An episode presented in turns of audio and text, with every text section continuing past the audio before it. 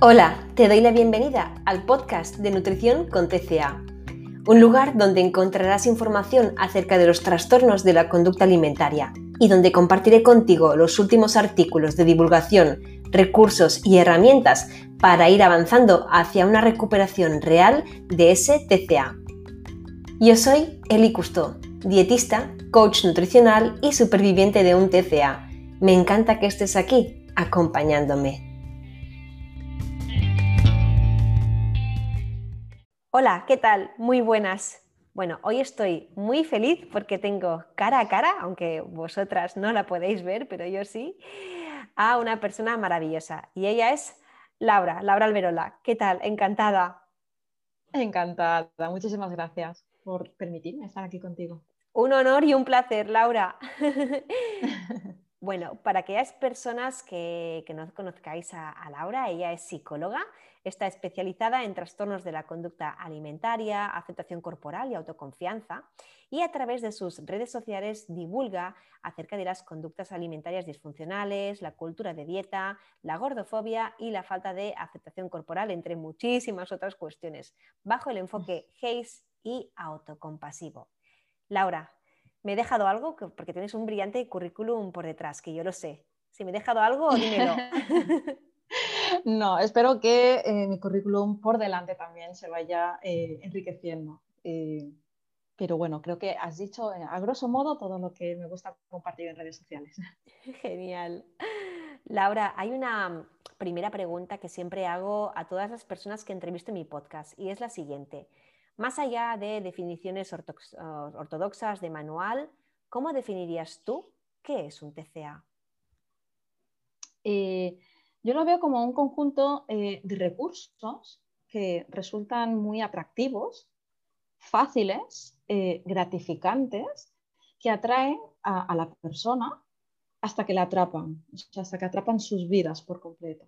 Y, esto yo aquí lo veo como algo así, ¿no? De manera visual es como algo que parece como muy bonito, ¿no? Es como algo que, mm, esto me atrae, ¿no? Y, luego, pues, realmente no, no es así. Lo veo de, de esa manera. Muy interesante la descripción. Ah, hablemos, Laura, de intolerancias alimentarias y malestar emocional. ¿Por qué las personas que sufren a distintas alergias alimentarias e intolerancias pueden pasar por estados de ansiedad, depresión, etcétera? Y además de por qué pueda ocurrir esto, Dime si les ah, recomendarías buscar apoyo psicológico además del del profesional eh, endocrino o digestólogo o similar. Vamos, dos preguntas en una. sí, aquí hablo tanto a nivel profesional como a nivel eh, personal, ya que actualmente estoy en un tratamiento de SIBO, que es sobre crecimiento bacteriano. ¿no? Entonces, bueno, eh, hablo un poquito desde esos dos enfoques, ¿de acuerdo? Mío personal y profesional. Entonces, sí que recomiendo que haya un buen diagnóstico. Esto es crucial para ver qué intolerancia, qué alergia o enfermedad eh, celíaca puede tener la persona. ¿De acuerdo? Entonces, hay que buscar pruebas estandarizadas, ¿de acuerdo? No vale cualquier mm, prueba tipo, eh, bueno, pues eh, saca a ver qué alimentos están permitidos no en tu dieta, ¿no? Mediante una analítica de sangre, no, busquemos pruebas que tengan un rigor y sobre todo porque hay muchos mitos, muchas creencias erróneas en todo a lo que es estas mm, patologías digestivas que hay, ¿no? También recomendación, un tratamiento nutricional específico, ¿no? un profesional de, de la alimentación que nos pueda dar recomendaciones, incluso hasta recetas, ¿no? porque estamos hablando de que hay una restricción y, esto, pues, el papel del Nutri ¿no? pues, eh, nos facilita para darnos estrategias eh, alimentarias. ¿De acuerdo? Entonces, eh, volviendo a la primera pregunta, a nivel emocional, yo lo equiparo a un duelo, ¿de acuerdo? A un, duelo terapéutico. ¿no? y, como tal, hay distintas fases. ¿De acuerdo? Y podríamos hablar de negación, eh, este momento ¿no? en el que es como, no, no, no, no, no, no, esto no me puede estar pasando, ¿no? Y bueno, racionalización, rabia, miedo, tristeza, aceptación, ¿no? Aceptación emocional, eh, perdón, gratitud y nuevos apegos, ¿no? Todo esto eh, Dependerá, por supuesto, de la persona, del contexto, de su historia. Y algo, por ejemplo, que podríamos ver es que, fíjate, la negación y la rabia disminuyen cuando hay un diagnóstico. ¿no? Si la persona, no en todas, pero si la persona ha tenido como muchas molestias físicas, dolores, Y, no sabes, porque no lo sabes de dónde viene, qué está pasando, ¿no? En el momento en el que hay un diagnóstico, lo que es la rabia y lo que es la negación disminuyen, pero todos los otros, las otras fases que, siguen, ¿no? Pues no es que la tengamos que vivir todas y en orden, pero sí que encaja, porque al final estamos teniendo una pérdida, ¿no? Aquello que me gusta comer, aquello que todo el mundo come, aquello que eh, encuentro en los restaurantes, ¿no? Y sobre todo las personas celíacas, que hay una restricción que, bueno, que en algunos casos no puede haber contaminación cruzada y demás. Eh, es una pérdida. Quizás yo ya no puedo ir a esa hamburguesería que me gusta. O no puedo acompañar a la hamburguesería favorita de mi pareja, ¿no? Y, eso me aparece la culpa, porque es que por mi culpa, ¿no? No voy a poder ir, ¿no? Entonces, es, es más que eh, lógico que aparezcan eh, esta sintomatología de, ansiedad, ¿no? porque este, este, alimento no me lo puedo permitir, eh, de culpa, de tristeza ¿no? y todo esto que frustración. Me preguntado. Sí, totalmente. Totalmente. Por lo tanto, Laura, muy recomendable complementar ese ese tratamiento que pueda otorgarnos ese especialista digestólogo o endocrino, complementarlo pues, con consultas psicológicas para poder trabajar todos estos aspectos emocionales que se derivan, ¿no? Sí, por supuesto. Eh, como siempre dependerá de la persona ¿no? y, en qué punto se encuentre, pero eh, realmente eh, si hay estas dificultades ¿no? y nos encontramos que oye, pues no me encuentro bien con todo este proceso y me está costando aceptarlo. Es normal, es normal. O sea, yo tengo que reconocer que cuando empecé con todo esto, eh, creo que quizás me hubiese ido muy bien ir a, mi psicóloga mucho antes y tratar este tema, ¿no? Porque había mucho, mucho sí, muchísimo, muchísimo sufrimiento, ¿no? Entonces, por supuesto, como en cualquier otro momento de nuestra vida, eh, si hay una dificultad emocional, no sabemos gestionar emociones, no, no, sabemos qué nos está pasando, nos sentimos abrumadas, por supuesto, acudir al, psicólogo. Genial. Salud mental y salud física van mucho de la mano.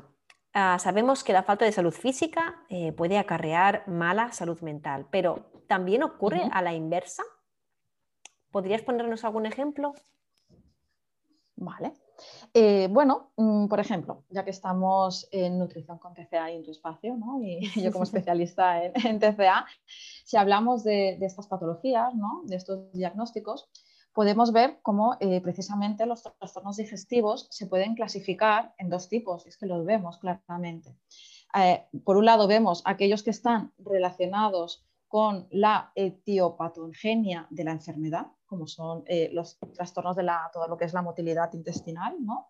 y los que ocurren como consecuencia de la malnutrición y de los eh, vómitos repetidos. ¿no? Y, aquí nos podríamos meter eh, en, cómo el tubo digestivo puede verse afectado casi en su totalidad, desde la cavidad oral, ¿no? desde estos dientes pues, mm, más gastados, ¿no? dientes de payaso que le dicen que no me gusta esta expresión, ¿no? pero que al final produce muchas caries y demás, hasta el ano, ¿no? Entonces todo el, tubo digestivo mm, se puede ver afectado eh, y con afectaciones muy graves, ¿no? Entonces, que una mala salud mental, como has dicho, puede acarrear a una salud física, eh, por supuesto, ¿de acuerdo? Los TCAs tienen una respuesta endocrina, cardíaca, inmunitaria a la malnutrición, ¿no? Entonces, eh, aquí hablo de mi especialidad y de la tuya, pero seguramente si evaluamos eh, otras patologías, eh, vemos cómo muchas veces, eh, por razones varias,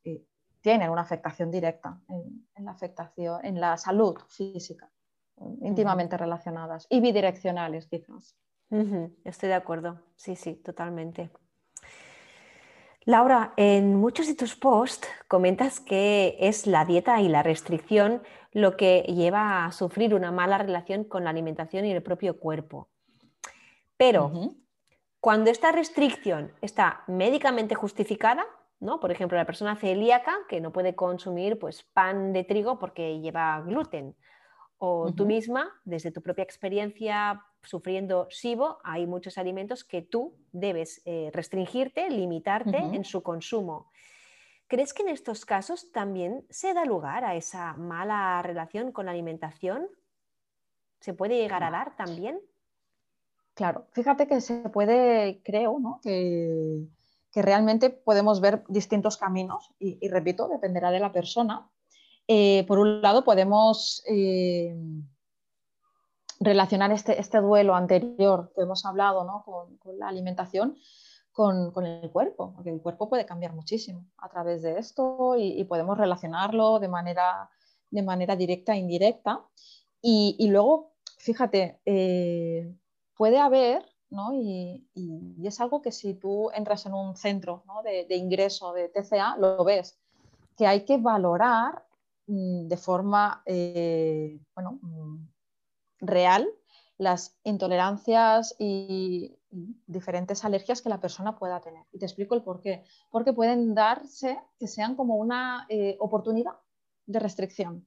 ¿De acuerdo? Quiero decir, el ejemplo que tú me has dicho, ¿no? Eh, bueno, pues me quito este pan y me quito la pasta. Pues, oye, mira, mm, tengo una falsa creencia de que yo me estoy sintiendo más ligera o más deshinchada.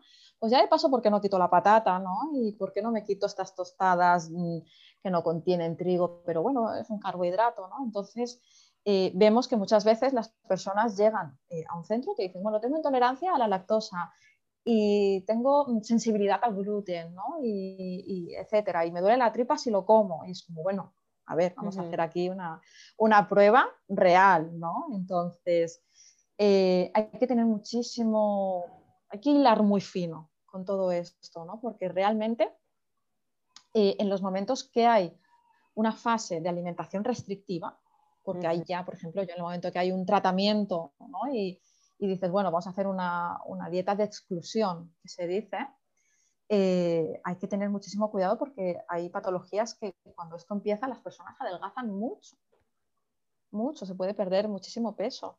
Puede ser que no, incluso se puede ganar. Cada persona es un mundo y cada patología es única pero sí que hay casos en los que las personas dejan de consumir aquellos que les sienta mal y, ya pues eh, adelgazan muchísimo, muy rápidamente y dicen, oye, esto me está gustando, esto me está haciendo sentir bien, ¿no? Y, me veo más delgada y las personas que están a mi alrededor me están felicitando y realmente la felicitación no tiene que venir por eso, sino porque quizás tengo más energía, pero están valorando lo físico. Entonces son, son procesos muy complejos y una vez más parece que está la comida, ¿no? Y no podemos hablar de, TCA, pero sí que podemos hablar de, patologías digestivas que, quieras o no, van muy ligadas a la alimentación y van muy ligadas al cuerpo. Totalmente.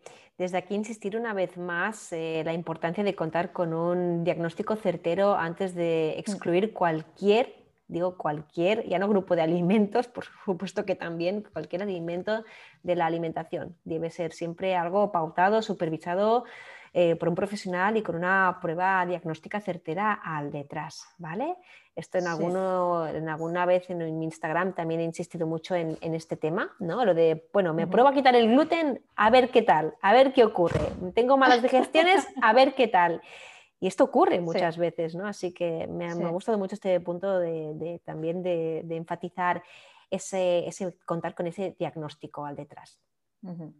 Fíjate que, por ejemplo, esto del gluten que tú me comentas eh, es curioso, porque luego para hacerte pruebas para el gluten tienes que literalmente mm, estar un mes o dos meses eh, comiendo mucho gluten.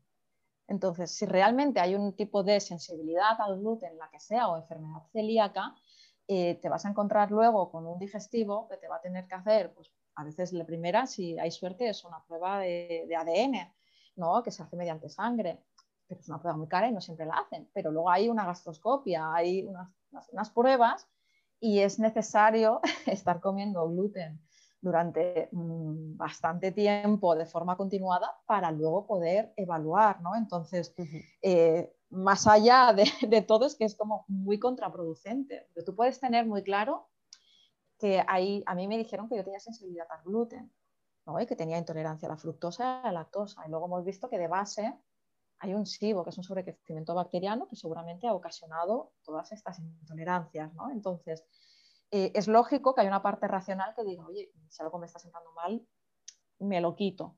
Pero hay que tener muchísimas variables en juego, como por ejemplo, si alguien se está rehabilitando de un TCA, esto es normal, entra dentro de lo normal que mm, haya alimentos que no se sienten bien, que haya esta falta de motilidad, pero igualmente es que mm, exclusión, autoexclusión propia, autoimpuesta, eh, totalmente de, no, totalmente desaconsejado, no, a no ser que haya pues, reacciones muy fuertes, porque luego ya entramos en el mundo de las alergias, que ahí ya sí que hay una reacción inmunológica muy grave, ¿no? Y, pero bueno, es que la persona ya mm, lo típico, ¿no? Me comí unos frutos secos X, se me hinchó la lengua y tuve que ir al médico, ¿no? Que me pincharan el urbasón, ¿no? Entonces ahí ya tenemos algo evidente, ¿no? Al día siguiente, ya ahí ya entendemos un poquito más que digas, bueno, voy con precaución y que me hagan pruebas, ¿no? Ahí sí, pero si hay algún, alguna sintomatología más leve, totalmente desaconsejado. Puede ser peor el remedio que la enfermedad en este caso, sí. Eso es. y en relación a la pregunta anterior, sabemos que lo prohibido llama la atención, ¿no? Decíamos, eh, bueno, si yo no puedo comer, eh, por ejemplo, eh, pan, si no puedo comer galletas, si no puedo comer pasta, pensaré más en ellas, ¿vale? Si, bueno, claro, a priori, si yo no soy, por ejemplo, en estos tres ejemplos que te he puesto, si yo no soy alérgica al gluten, pues mi solución pasa por permitírmelas, evidentemente. Pero, ¿qué soluciones propondrías a la persona que no puede tomarlas por intolerancia? Siguiendo con el ejemplo, una persona que es intolerancia al, gluten o, por ejemplo, la persona que es intolerante por fructosa y se muere por comer uvas, tampoco puede tomarlas. ¿Cómo hacer para que no se viva esto como una restricción, aunque sí que lo sea de per se por naturaleza, pero ¿cómo puede trabajarlo esa persona? Vale. Eh, partiendo de todas estas fases, que lo podemos vivir como un duelo, yo algo que veo mm, muy, pero muy importante es la validación emocional. ¿De acuerdo? Mm. Eh, y esto va ligado a que muchas veces las personas no, acaban de entender qué es lo que te está pasando, ¿no? Porque es como come uvas, no pasa nada, ¿no? Es, es, algo natural, es algo bueno. O sea, yo recuerdo a mi madre, yo no sé cuántas veces le he dicho que no podía comer manzana. Claro, o sea, y ella era como, ay, ya pues después de cinco veces, pues ya fue como, ay, sí, sí, cariño, es verdad, no, que no puedes comer manzana, que tienes la tripa mal, ¿no? Y entonces, paciencia. Mm, es, eh, es, algo complejo, pero la paciencia no suelen ser, eh, y esto, por eso digo que es necesario hablar con profesionales que estén al día, porque todo esto es relativamente nuevo, ¿no? Y, a veces vas a la seguridad social aquí en España y, los médicos no tienen ni idea, o sea, es que no lo tienen. Y, a veces te dicen que no, no, que esto es todo emocional. Y es como, no, es que tengo unas bacterias que están dañadas, ¿no? Entonces, encontrar a un profesional que te ponga un poco los, los, pies en la tierra y te diga, a mí mi, mi nutricionista, ¿no? Especializada, me dijo, Laura, esto es un proceso largo son hasta seis y nueve meses que podemos estar con esta dieta de exclusión y probando hasta que realmente tengamos una conclusión y, haya una rehabilitación. Entonces, es muy necesario contar con profesionales que eh, nos expliquen muy bien cuál es nuestro proceso, cuáles son las limitaciones que vamos a tener y eh, validar todas las emociones que sintamos.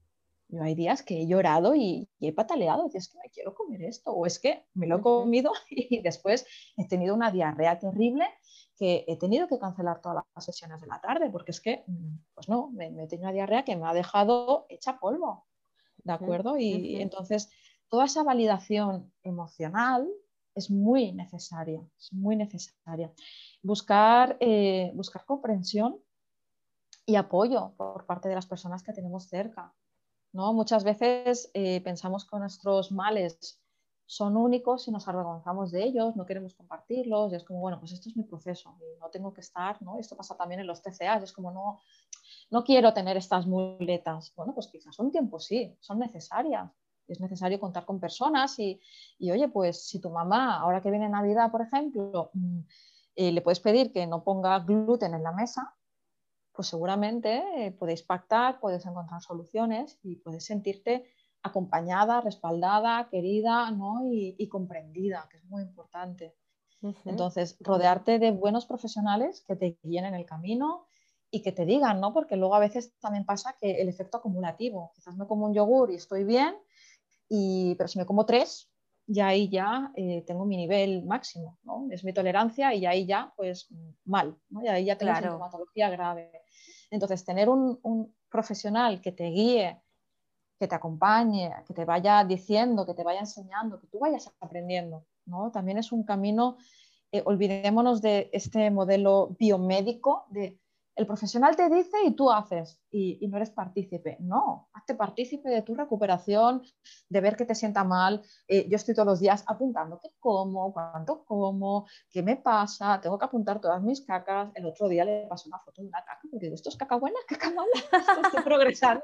en, la escala, de, en la escala de Bristol, ¿esto es un 4 o es un 3?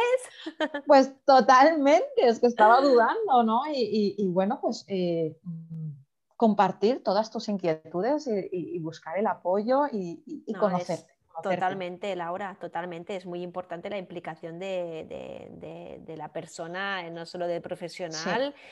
Y bueno, resumiendo un poco lo que venías comentando, pues eh, es importante contar con, ese, con esa buena estrategia bien trazada por parte del profesional para que haya seguridad en, qué abordaje hacer, en cuál es el camino a seguir. Eso ya de por sí da un poquito más de seguridad a esa persona versus qué camino, qué estrategias tomar. Luego la aceptación de que, hola, acepta que es normal que estés mal. Es que no nos gusta aceptar que, estamos mal por ello. Parece que no, no puedo estar mal. No, estate mal y luego pues busca ese apoyo y comprensión pues por parte de tus más allegados, ¿no? Y quizá con esa mamá, siguiendo el ejemplo que ponías, podéis jugar a buscar recetas nuevas para esa Navidad sin gluten o sin cualquier otro alimento que vuestra dieta en este momento nos permita comer y jugar a hacer y experimentar recetas nuevas y sacar algo positivo, ¿no? También de todo esto y quizá ese vínculo con esa persona se va a fortalecer, así que a veces no hay mal que por bien no, no hay bien que por no, ¿cómo es? No hay mal que por bien no venga. claro, efectivamente, fíjate eh, que lo veo un poco mm, como un TCA, ¿no? Cuando sucede un TCA, eh, la comida parece que eclipsa todo, ¿de acuerdo? Y es como la comida, está en todos lados, en todos los lugares, ¿no? Y, cuando hay algún tipo de, patología digestiva, puede haber momentos en los que se viva también esta sensación, ¿no? De, decir... Tu pues foco de atención está... Se dirige ahí, claro.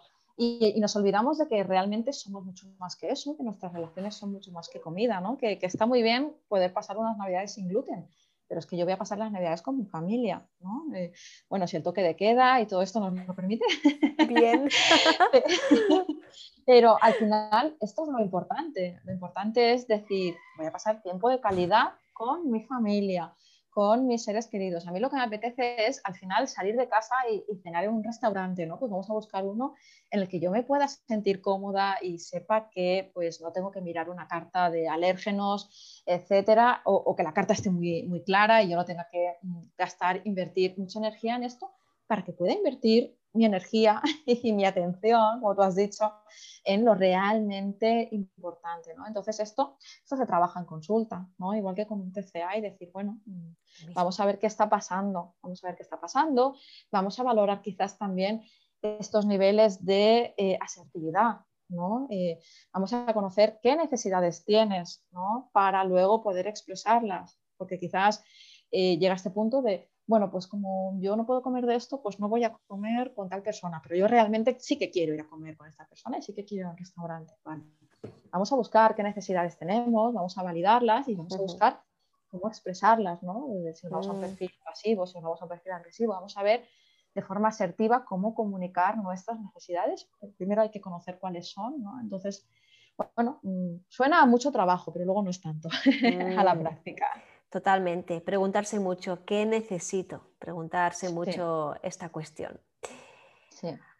Laura, a menudo las personas que sufren em, enfermedades y, trastornos em, alimentarios se sienten solas e incomprendidas por sus familiares más cercanos.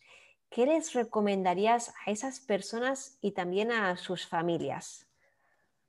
Porque quizá, eh, siguiendo, si quieres que te ponga un ejemplo concreto en esta pregunta, eh, decíamos antes, bueno, si yo sé que tengo una alergia al gluten, no puedo comer gluten, son las primeras navidades en que esto no va a estar. Claro, suena muy bonito y muy utópico hablar con mi madre y plantear recetas juntas y tal, pero a veces de esa mamá o, de, o no de mi madre, sino de mi pareja o de mi entorno más íntimo, no existe esa comprensión. ¿Cómo, puede, cómo se puede trabajar en estos casos? Vale. Eh, bueno, yo tengo un enfoque integrador y sistémico, ¿no? Entonces, claro, aquí lo que me viene a la cabeza es, vamos a ver qué está pasando ¿no? en, esta familia, en este, en este sistema, para, ver qué, relaciones tenemos creadas, ¿no?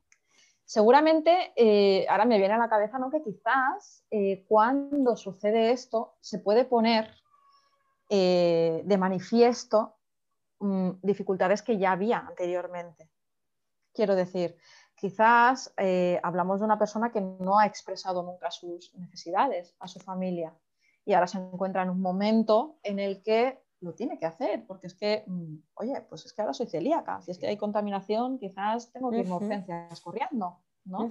Entonces, bueno, pues eh, como has dicho antes, pues no hay mal que por bien no venga, quizás es eh, el momento de la oportunidad y de profundizar en nuestras relaciones y crear unas bases más sólidas de comunicación, y sobre todo, muchísima, muchísima eh, educación de lo que está pasando, ¿de acuerdo? Es decir, eh, bueno, pues ahora yo soy, eh, imagínate, tengo intolerancia a la lactosa y todo lo que tenga lactosa, hay personas que con un poquito de lactosa, que tenga una salsa, ya lo pasan fatal y ya, pues es que, oye, la barriga se les descompone y pasan situaciones muy incómodas, mucho dolor. yo tengo que reconocer que yo me he defecado encima yendo por la calle, con muchísimo sufrimiento decir, es que no aguanto, es que, mm, ¿no? Y luego mi nutricionista me ha explicado por qué pasa esto, y es que los gases ah, crecen, se hinchan de agua y eso pasa corriendo y, y sale de manera mm, eh, atronadora, ¿no? Es que sale y sale, ¿no? Entonces, tenemos que tener en cuenta que estamos hablando de gravedad y de mucha sintomatología y eso eh, a la persona le, le, preocupa, ¿no? Entonces es como, bueno, mm, vamos a buscar la manera de que las otras personas comprendan por lo que estoy pasando. ¿De acuerdo? Cada persona tiene que buscar sus propias herramientas y si no las tiene, que pida ayuda a un profesional de la salud. Pero es como, bueno, oye, pues quizás le puedo mandar un vídeo a mi mamá eh, o quizás puedo sentarme y explicarle, ¿no? Sin pedirle nada, puedo explicarle lo que me pasa, puedo bajar a un nivel un poquito más profundo, a un nivel emocional y decir, oye, mamá, es que ayer... Eh, no sé, ayer pues me, me, cagué encima, hablando mal y pronto, ¿no? Me lo vas a permitir. Sí, tanto, así. y tanto que sí. Pero es decir, oye, me ha pasado esto, ¿no? Y, he pasado mucha vergüenza y luego lo he pasado muy mal y ha sido pues un pifostio, ¿no? Llegar a casa y, y limpiarme, meterme en la ducha, he llorado mucho, he pasado la noche con la barriga muy hinchada. Eh, y, y, bueno, e, e, entrar también por ese plano emocional ¿no? y compartir, compartir muchísimo. Y hay personas que les cuesta, les cuesta entender que no puedas comer fruta cuando es algo normal, ¿no? Y es algo que está bien y es algo que es bueno y cómo vas a comer fruta y no querrás algazar y no será por el azúcar, no, no, no, no va por ahí, ¿no? Entonces, hay que tener paciencia, hay que comprender, ¿no? Que la otra persona no está viviendo lo nuestro, nosotros podemos expresar lo que estamos viviendo también, ¿no? Y es tarea mm. nuestra. Muchas veces se crean relaciones donde el otro tiene que entender sin yo decir lo que me está pasando, ¿no? Entonces yo quizás le digo a mi madre, mamá, soy celíaca. Y ella, yo ya entiendo que mi mamá sabe lo que me pasa, que tiene que montarme la cena. Como... No, tenemos que comunicarnos, tenemos que expresar lo que nos pasa, lo que, nos, claro. lo que sentimos, lo que necesitamos, tenemos que expresarlo. La otra persona niveles. nunca estará al mismo nivel informativo que nosotras, nunca, nunca. Esa persona parte de cero no está quizá ni siquiera informada acerca de qué nos está ocurriendo y ya no digamos en el plano emocional y mental no tiene idea de por dónde estamos pasando porque nosotras lo estamos viviendo y esa persona no. Entonces, lo que me decías antes es muy interesante, ¿no? De explicar sin imponer una respuesta a cambio. El yo explico, pero no te pido tampoco nada. Sencillamente mm. deja que yo te explique, deja, déjame, déjame transmitírtelo y de ahí ya con tu pura comprensión seguro que ya sacaremos muchísimas cosas en claro en esa relación. Claro, claro. Es, es justamente lo que, tú, lo que tú dices. Es simplemente compartir y compartir y compartir. Y, y entiendo, ¿eh? O sea, si a alguien le está pasando esto, eh, quiero decir que yo el primer día que me defequé encima, lo pasé muy mal y no se lo conté a nadie, ¿no? A mi pareja. Eh, ya ves, Laura. Tela, ¿eh? es que la situación que describes es muy peliaguda y yo no sabría cómo reaccionaría en esa situación. O sea, te lo juro, yo me, imagino por la calle que me ocurre esto y madre mía, ¿no? Sí, Es, violento y, fíjate, eh, aquí ya entran muchísimos matices de, persona que, le ha pasado varias veces y ya al final te haces un poquito experta. Pero fíjate, si vas con un pantalón y una camiseta corta y no tienes una chaqueta que taparte, no tienes una mochila, no tienes un bolso mm, y, estás rodeada de gente, la gente va a ver que, te has defecado encima y eso es súper vergonzoso. Y realmente estamos hablando, ¿no? Ahora yo ya lo veo así, yo tengo un aprendizaje, pero yo ya lo veo así, es como, eh, a ver, que todos vamos al baño, todos vamos al baño, ¿no? Y, al final es que lo normalizas. Y ahora yo, por ejemplo, eh, como tengo la suerte de vivir cerca de la montaña, de la playa, o sea, yo sí tengo una urgencia, busco un sitio. Y hay sitios que me han dicho, no, estamos en pandemia, el lavabo está cerrado. Y, bueno, he expuesto mi situación, me está pasando esto. ¿De acuerdo? Entonces ahí veo, y, si me tengo que ir al monte y a cualquier sitio, realmente es, es una necesidad fisiológica y todos lo tenemos. Entonces, yo ahora mismo estoy viviendo esta situación no es cómoda, no es plato de buen gusto, pero normalicemos todo esto, ¿no? Y entiendo, entiendo y he vivido esa vergüenza de, mm, me, ha pasado esto, ¿no? Y, te ves muy apuradas en, diferentes situaciones. A mí una vez me pasó en mitad de un autobús, en un trayecto de una hora, que no había paradas. Y era como, que no aguanto, es que no aguanto, el autobús estaba a tope, y digo, es que no aguanto, ¿qué hago? ¿No? Entonces, son múltiples situaciones que quien no las vive no se las puede imaginar. No, claro que no, ni muchísimo menos. Pero tú en el momento en el que tú le dices a, una persona cercana, me ha pasado esto, eh, aquí vamos a la autocompasión. Si a ti te viene una persona que tú quieres, que tú admiras y te cuenta que le ha pasado esto, ¿tú qué le dices? Pues cuánto lo siento, ¿no? Como que, terrible que suena esto. Claro. No te vas a reír, no, no, te, no le vas a señalar, ¿no? Le, vas a abrazar y vas a decir, estoy contigo, entiendo tu dolor, toco tu corazón con mi corazón, ¿no? Entonces tenemos que empezar a normalizar todo lo que son emociones, vivencias y, tengo que decirte que a raíz de yo, a título personal, vivir esto, que ya son unos años, eh, en encontrar diagnóstico y hacer tratamiento, cada vez sucede más y a más personas. Entonces, eh, es hora de hablar de esto y de normalizarlo. Es que yo siempre insisto en lo mismo cuando divulgo acerca de los trastornos de la conducta alimentaria, es que hablar de ello es visibilizarlo, es, poner palabras a algo que ya existe en nuestra sociedad y de que es un tema tabú. Yo, si quieres, también aquí mismo te comparto lo difícil que fue para mí comenzar a hacerlo público. Y claro, mi perfil en Instagram es, es público. De repente, pues las mamás en el cole pueden saber perfectamente por lo que, por lo que he pasado, ¿no? Algunas ya me han preguntado y con total calma y naturalidad les he explicado, ¿no? Mi, mi, mi, caso personal. Depende de la persona, pues hasta qué punto indague la confianza, pues explicas más y menos pero eh, sí, es, decir, es, normalizar algo que, le ocurre a muchísima gente y que por vergüenza, por sentir de que, caray, ¿qué me está pasando a mí? Esto no es normal, no puede ser, etcétera, pues no se, no se habla, ¿no? No se habla, es muy tabú. También lo era en su día, por ejemplo, yo recuerdo que el tema del, abuso sexual en su día era algo súper tabú y gracias a muchas campañas, eh, a dar voz, a tantas asociaciones, ha comenzado a ser más normal denunciar toda una serie de casos, pues con todo, con todo lo mismo al final, es, visibilizarlo y ya está, y ya está, es que de lo que se habla existe. Eso es, fíjate que el otro día, ayer, ayer en una sesión salió el tema de las emociones, ¿no? Y, fíjate cómo hay muchas emociones que están catalogadas como malas y como que se esconden, ¿no? Y, y, hablaba con una chica, le decía, si te toca la lotería, ¿qué haces? Pues lo comparto con todo el mundo, ¿no? Y, la alegría y la euforia la comparto, vamos, por todos lados. Y, vale, ¿y si mm, te sucede algo muy grave y estás muy, triste, qué haces? Te escondes, ¿no? No, no, no lo quieres compartir y si no te ve nadie, casi que mejor, ¿no? No vemos a la gente llorando por la calle y todos lloramos.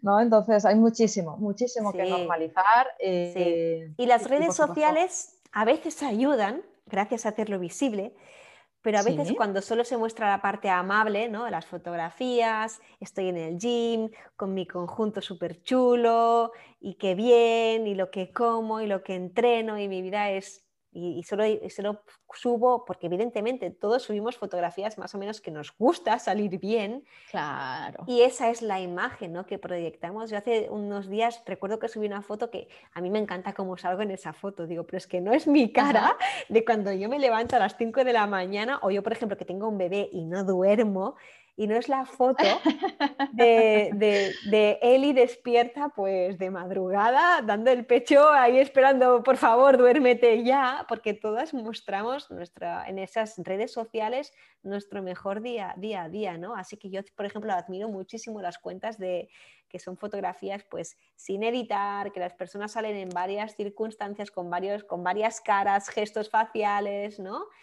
Y, claro.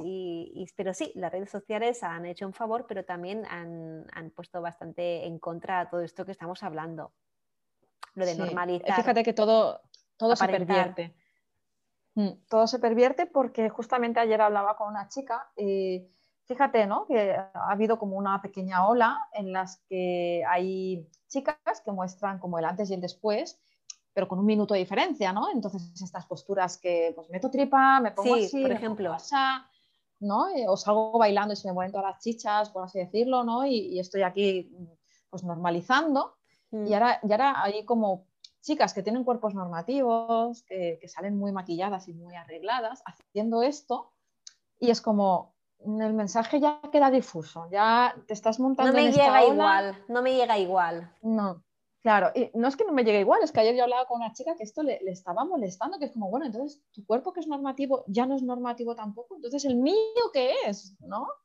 Entonces, eh, las redes sociales pervierten y, fíjate que Instagram, que yo creo que es una de las estrellas, o TikTok también en adolescentes, eh, es imagen, es pura imagen. Los textos, sí, quizás en tu perfil y en el mío se los leen, pero realmente eh, lo que importa es la imagen, ¿no? Entonces, ahí estamos, en, esa era, nueva era.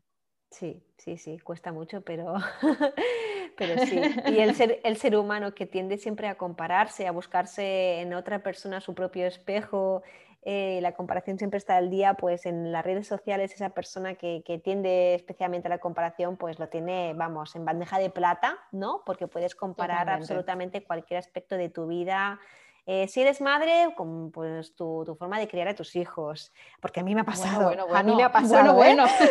esto es un mundo, ¿eh? esto es un mundo, ya sé que las personas que me, que me siguen este tema quizá les podría aburrir, pero créeme, es un mundo, ¿no? Cómo crías a tus hijos también, parece que... también se expone mucho pues cómo tendrías que, que, educar, que regañar, cómo jugar con ellos, cómo tal. Y bueno, con la alimentación, pues, ¿qué te voy a contar? ¿no? Que como en un día, mis, mis cenas, lo, que, lo que desayuno en una semana. Y bueno, nos hemos perdido tanto en esa comparativa, ¿verdad? Que a veces hemos llegado a perder nuestra esencia original y desconectar de, de qué queremos, qué nos gusta, qué resuena con nosotras. Sí, de volver a, eh, vuelvo a mí, a mi centro, a yo qué soy, yo qué quiero, qué valores tengo, claro. ¿Qué, necesito, nos olvidamos totalmente viendo visualmente, ¿no? Ahí nos atragantamos visualmente. Sí, sí, sí, sí, sí. Eh, viendo, viendo, viendo, viendo. Una infoxicación visual tremenda, tremenda. Sí, totalmente de acuerdo. Y Laura, ya para ir terminando esta entrevista, eh, antes hablábamos de, la importancia que era eh, cuidarse. Yo te decía, una pregunta muy clave que siempre recomiendo hacer es el qué necesito, ¿no? Y hablando de, ese que necesito, de ese autocuidado, eh, ¿qué rituales de autocuidado recomendarías a alguien que está pasando por situaciones como las que hemos ido describiendo a lo largo de la entrevista? Situaciones pues, que una persona, pues, eh, como tu, ejemplo propio personal, debido al SIBO, eh, pues te ocurre infinidad de situaciones desde la, desde la más brutalmente violenta como pueda ser defecarse encima en una calle, pero también pues típicas situaciones, pues que yo que sé, ahora es Navidad y hay cosas pues que también, tienes que vigilar qué comer y demás.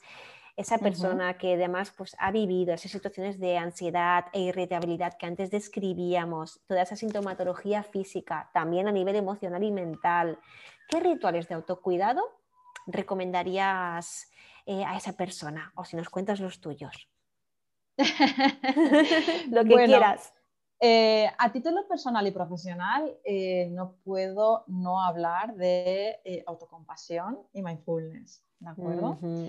creo que es una, herramienta que en estos casos es muy útil y es maravillosa, ¿de acuerdo?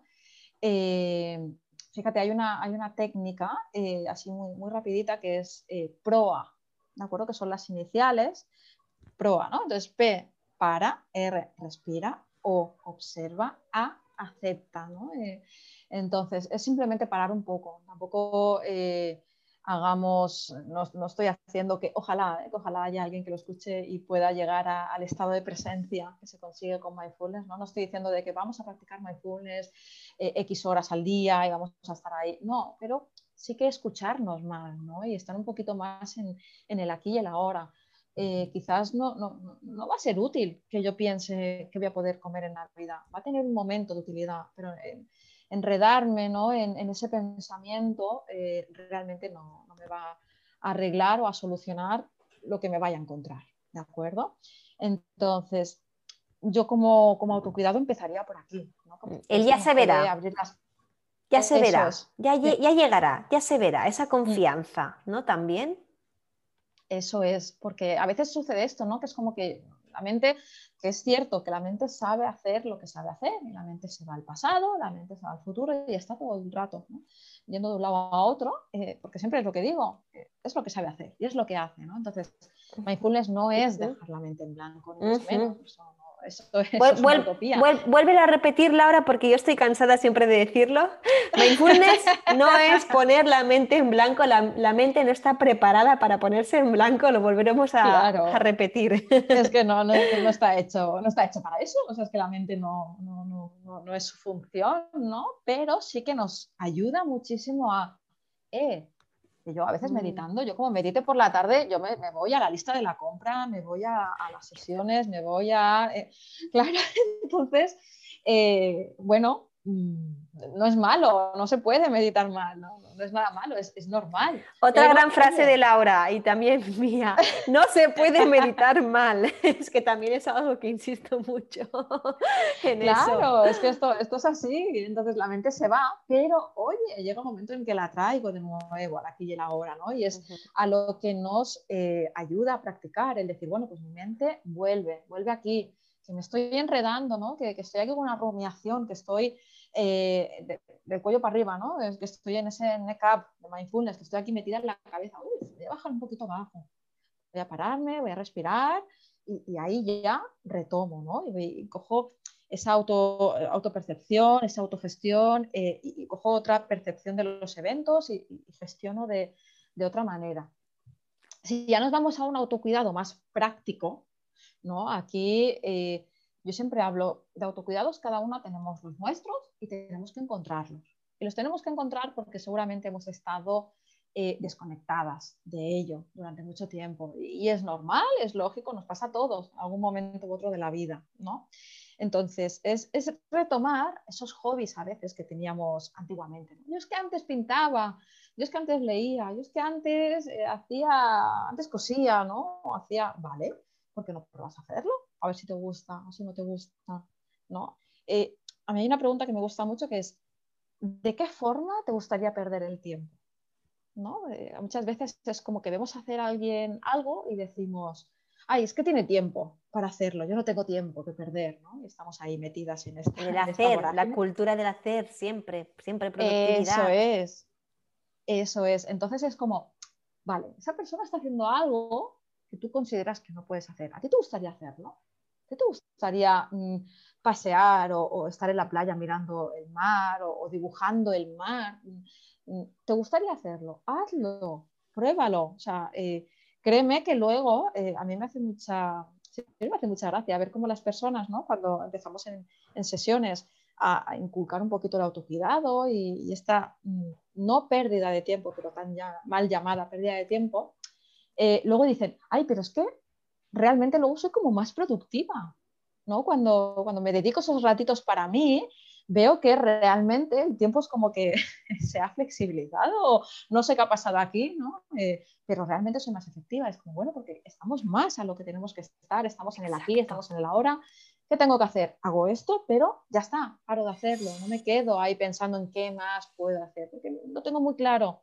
Mi mente está, está más clara y es que al final está, mi mente está más cuidada. ¿No? Y, y entonces, bueno, vamos a, primero vamos a permitirnos parar un momento y, observar, respirar, ¿no? Es nuestra ancla, la respiración, sí, sí, ya lo sabes. Y a partir de ahí vamos a ver qué podemos hacer que nos guste hacer. Sí, me ha gustado mucho esta pregunta. Me ha gustado muchísimo. La, yo siempre utilizo mucho la de ¿qué necesito ahora? ¿Qué, qué me hace falta ahora? ¿Qué necesito? Y lo de cómo me gustaría perder el tiempo, ¿no? Eso me, ha gustado mucho, totalmente. Tú imagínate que ahora te, pues bueno, mm, por razones X, ¿no? Esto es un poquito como la pregunta milagro de, la terapia breve, ¿no? Sistémica, es como mañana todos sus problemas se han solucionado, ¿no? Eh, pues ahora yo te pregunto, bueno, mañana no tienes que hacer nada, no tienes ninguna obligación y tienes todas las posibilidades del mundo. ¿Qué te gustaría hacer? ¿Qué harías en ese día mágico? Pues vamos a ver, oye, yo pues si yo tuviese todo el dinero del mundo, pues oye, yo vivo al lado del mar, pues quizás me compraría un barco y me iría a navegar, me compraría un traje de neopreno, me iría a hacer submarinismo, no lo sé. ¿no? Pues oye, mira, submarinismo me gusta lo he dicho imaginando, pero a mí me gusta hacer snorkel en verano. Y oye, mira, no sé, quizás dentro de tres meses te digo, Eli, que me he comprado un traje de buzo y estoy haciendo submarinismo en Mallorca. Qué este bueno. oye, pues, ¿sabes que Yo los, en, los veranos hacía submarinismo. Me, me, animó mi pareja a hacerlo. Luego ya con los peques la cosa del tiempo reconozco que se me vino luego encima, pero lo retomaré, lo retomaré. Vale, bueno, ahora tus bebés son tus eh, autocuidados sí, y pasar tiempo con ellos es lo que te apetece y ya está, todos son fases. Pues me ha gustado eh, muchísimo, Laura. Bueno, todas tus respuestas han sido maravillosas. Maravillosas. Muchas gracias. Pues nada, llegados ya al final de la, entrevista, ¿no? Más formal, luego siempre viene la segunda parte. No sé si has escuchado alguna vez alguno de mis podcasts, Laura. ¡No! ¡Te he pillado! ¡Me has pillado! siempre hago como una mini parte random de preguntas muy, muy, muy cortitas, muy cortitas, nada intrusivas, que además siempre me las me las, me las invento porque nunca tengo un listado de, preguntas así espontáneas. Algún día me lo haré porque algún día me ha pasado de que me he quedado medio en blanco y digo, madre, ya no sé qué preguntar. Pero bueno, arranco por un tópico, ¿no? Y es, dime tu postre favorito. Uf, bueno, ahora, claro, fíjate, ahora me pillas en plena restricción. Venga, pues el, postre, eh, tu postre con restricción y el postre de cuando no tenías SIBO y por lo tanto tu vida alimentaria era más fácil. Vale. Fíjate, a mí me gustan los contrastes de texturas, ¿no? Entonces, por ejemplo, hacerme un, un gofre de estos pequeñitos, caliente, con una bola de helado y quizás ponerle algo crujiente tipo galletita y un vaso de leche. Ay, qué rico. Me encanta. O sea, esto de ir cogiendo, cojo un poquito de gofre, un poquito de helado, un poquito de galletita y metérmelo en la boca y, saborear todo distinto. Eh, es algo que, me encanta. Pero igualmente, yo tengo que decirte que menos el marisco, yo me gusta todo, todo, todo, todo, todo, todo, todo, todo y mucho. Soy disfrutona con la comida, la verdad. Y ahora estoy pensando en este postre y, y bueno, me vienen más a la cabeza porque la tarta de queso me gusta mucho también y los helados. Mm. Los helados, bueno, yo creo que todos los días de verano tiene que haber un helado. Sí, estoy de acuerdo, estoy de acuerdo. De avellana y de turrón sobre todo. ¡Oh, qué rico! Ay, jo. Bueno, un libro de ficción que te haya gustado. Bueno, mi libro favorito es Fahrenheit 451. Ay, ¿de acuerdo? Estamos muy buenos, muy bueno. Mm. Sí. Es un libro que me mandaron, me obligaron a leer en un castigo a los 13 años. ¿De acuerdo? Fíjate. Y yo creo que la profesora eh, que me lo mandó ya sabía que me iba a gustar y al final es que me iba el castigo súper contenta, me leí el libro súper rápido. Entonces es un futuro distópico, ¿no? Donde se queman los libros, se quema la cultura y, me gustó muchísimo. Y me gusta, creo que de ficción es, uno de mis libros favoritos. ¿Y un libro de crecimiento personal que te haya marcado? No tiene por qué ser el más bueno, uno que te haya marcado, puedes decir. Vale, eh, espérate, voy a mirar aquí mis libros. Sí, estoy bien. Vosotras porque no podéis ver a Laura, pero yo tengo aquí su, mueble con todos los libros, que no hay poquitos. Eh, pues bueno, estos son los que me traje a Mallorca en una maleta y los que he ido comprando este año en esta mudanza. Creo que Christine Neff, Sea amable contigo mismo. ¿Vale? Es, un libro eh, que habla de la autocompasión. Soy muy fan de Christine Neff y este libro, siempre que puedo, lo recomiendo porque realmente me parece eh, sencillamente espectacular cómo aborda la autocompasión y cómo la gente ¿no? con la que trabajo en consulta, se lo recomiendo, es que es un 100% de Laura, cómo me he sentido identificada eh, con esto. Y luego, sé que no hay mala publicidad, ¿no? pero el libro que no me ha gustado en absoluto y es muy famoso es, no me lo has preguntado, pero me ha salido. Me, me gusta, dímelo. El monje que vendió el Ferrari, a mí tampoco. No, fíjate, no, a mí tampoco. Es como qué un bien, Qué bien decirlo en voz alta. No, no, no, no me, no me ah. Te, has sentido aliviada, ¿eh? A mí no me gustó nada. O sea, eh, mezcla como muchas cosas de mindfulness y demás, pero lo hace de una manera tan tan mm, desperdigada, desordenada, sin llegar a, ahondar en nada. Es como, uff, uff. Y mira que me lo leí con muy buena ilusión, ¿no? sí, porque claro, Robin Sharma, ¿no? ¿Quién, ¿Quién, contradice a Robin Sharma, no? Eh, pero bueno, sí. Pues lo siento, pero yo no me gustó en absoluto. a mí tampoco, a mí tampoco. no me gustó en absoluto. No sería un buen libro para eh, intentar entender un poquito lo que este hombre intenta explicar, porque es que lo, lo explica, no sé, de una manera que es como, no hay orden ni sentido. Sí estoy de acuerdo. Ahora que se acerca eh, Navidades, ¿eres de turrones? ¿Sí o no? No mucho, la verdad. Mm, no, realmente no. Las neulas sí, Las neulas es algo que sí que me gusta, pero eh, fíjate, nunca en mi casa he comprado turrones. O sea, voy a casa de alguien y cojo un trocito, pero realmente no. No mucho. Y em, tema del confinamiento. ¿Echas en falta algo a hacer en tu día a día tras la situación actual del COVID? ¿Echas algo en falta de hacer en tu día a día? Yo, mira, el confinamiento ha sido una época de contrastes, porque el primer mes de confinamiento decidí eh, hacer terapia, una consulta gratuita para quien lo necesitase. Entonces, esto en mi cabeza resonaba muy bien, pero creo que rocé el burnout, ¿no? De, de decir, ¿qué estoy haciendo? Y mientras estaba ahí no, no, me di cuenta. Luego ya cuando acabó el mes tenía una necesidad tremenda de acabarlo, porque además era, eran casos mm, con historias muy fuertes ¿no? que estaban pasando en ese momento y, y, me afectó muchísimo, muchísimo, muchísimo, muchísimo. Entonces después de eso ya me dediqué a contemplación, meditación, trabajar a un ritmo normal, ¿no? Y, y realmente mm, fue, ha sido un confinamiento de contrastes. Y a veces, mira, llevo, estoy estudiando un máster y me está llevando más trabajo del que yo pensaba.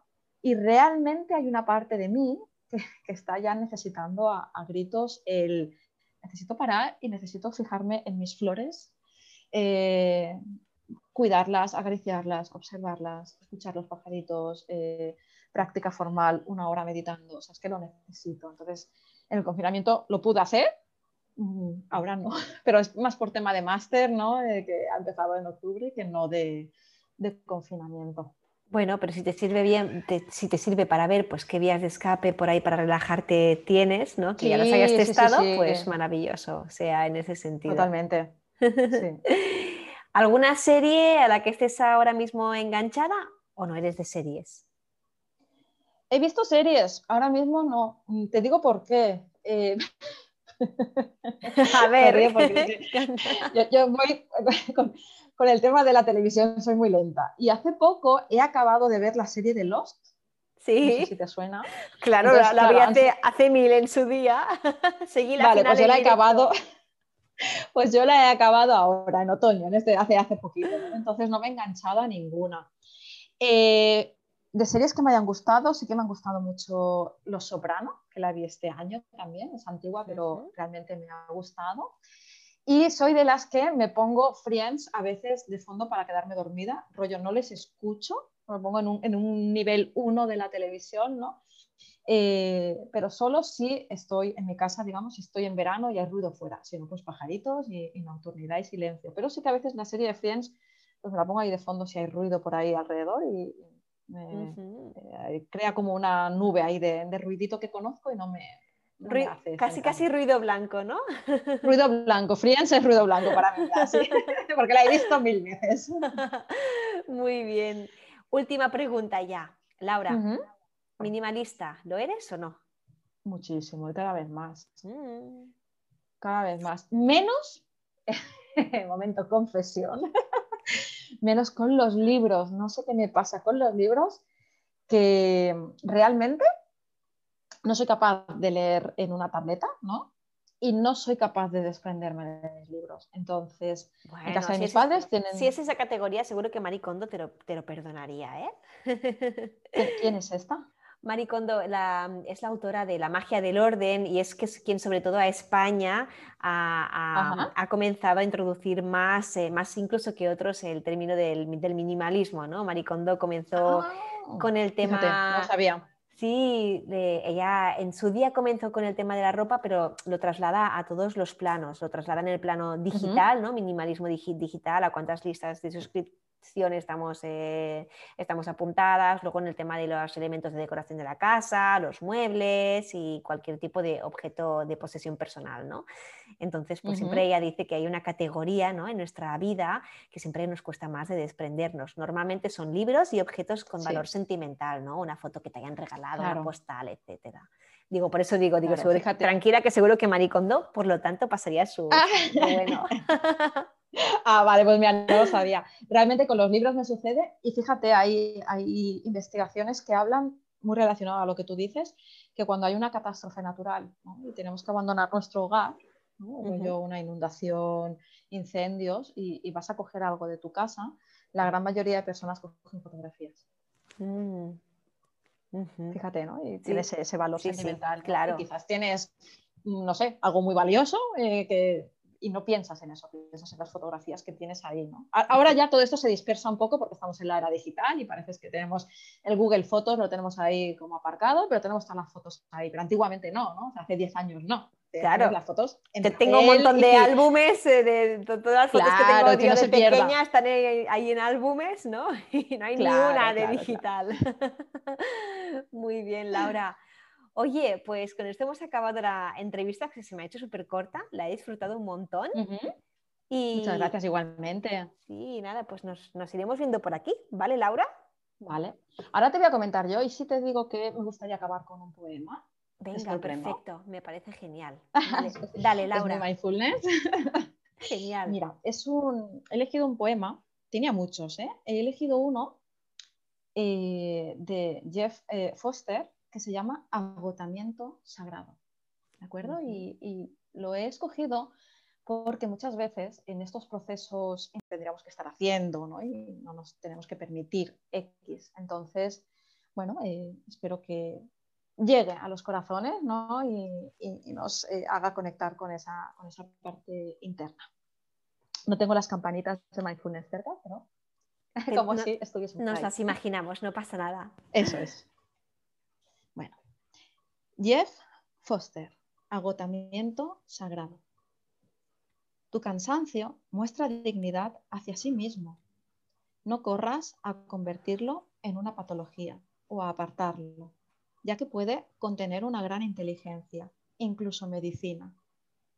Has seguido un largo camino desde las estrellas, amigo. Póstrate ante tu agotamiento ahora. No luches más contra él. No hay vergüenza alguna en admitir que no puedes continuar. Incluso los valerosos necesitan descanso. Porque un largo viaje se despliega ante ti y necesitarás de todas tus fuerzas. Ven, siéntate al fuego de la presencia. Deja que tu cuerpo se relaje. Zambúllete aquí en el silencio. Olvida el mañana. Suelta el día que está por venir y sumérgete en la calidez del atardecer. el corazón de cada gran aventura está alimentado de calma. Tu cansancio es noble, amigo, y contiene el poder de la sanación, si solamente lo escucharas. ¡Wow!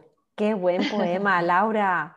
Maravilloso, maravilloso y muy necesario y muy, muy, muy bonito y muy necesario. Y oye, pues ahora pasaremos para notas del podcast, lo, pondremos por ahí, si te parece, este, este fragmento. un placer. Un placer y estamos por aquí conectadas, ¿de acuerdo, Laura?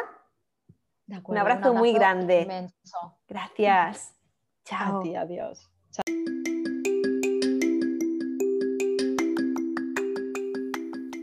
Te doy las gracias por haber escuchado este podcast hasta el final. Podrás encontrarme en Instagram por arroba nutrición con TCA, donde además encontrarás información acerca de las consultas de nutrición especializadas en TCA que realizo online. Por ahora nada más, te animo a compartir este podcast con alguien a quien creas que le puede ayudar. No te conformes con este estilo de vida porque sencillamente esto no es vida. Te mando un fuerte abrazo y nos vemos en el próximo podcast.